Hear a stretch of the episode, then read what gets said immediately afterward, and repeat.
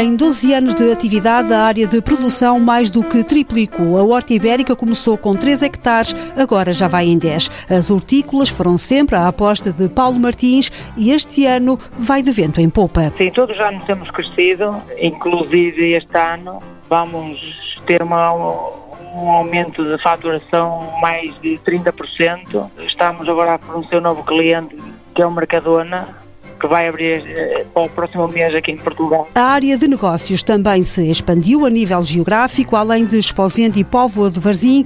A empresa tem produtores associados na zona do Oeste e no Algarve. Agora, Paulo Martins quer reforçar o selo de qualidade da horta ibérica. O objetivo é modernizar um bocado a as instalações e fazer algumas certificações que nas antigas instalações eram alugadas e não tinham condições.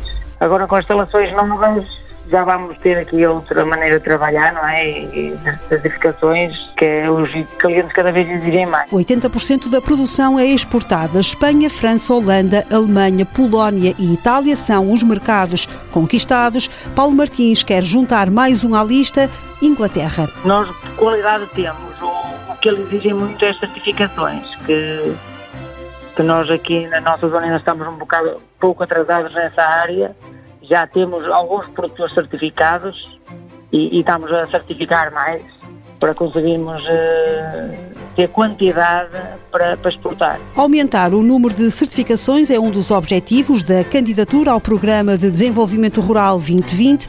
Os fundos vão permitir ainda a modernização das instalações da empresa e a venda de produtos embalados. O investimento é de 200 mil euros. Para os alcançar, a Horta Ibérica contou com a ajuda da Associação Litoral Rural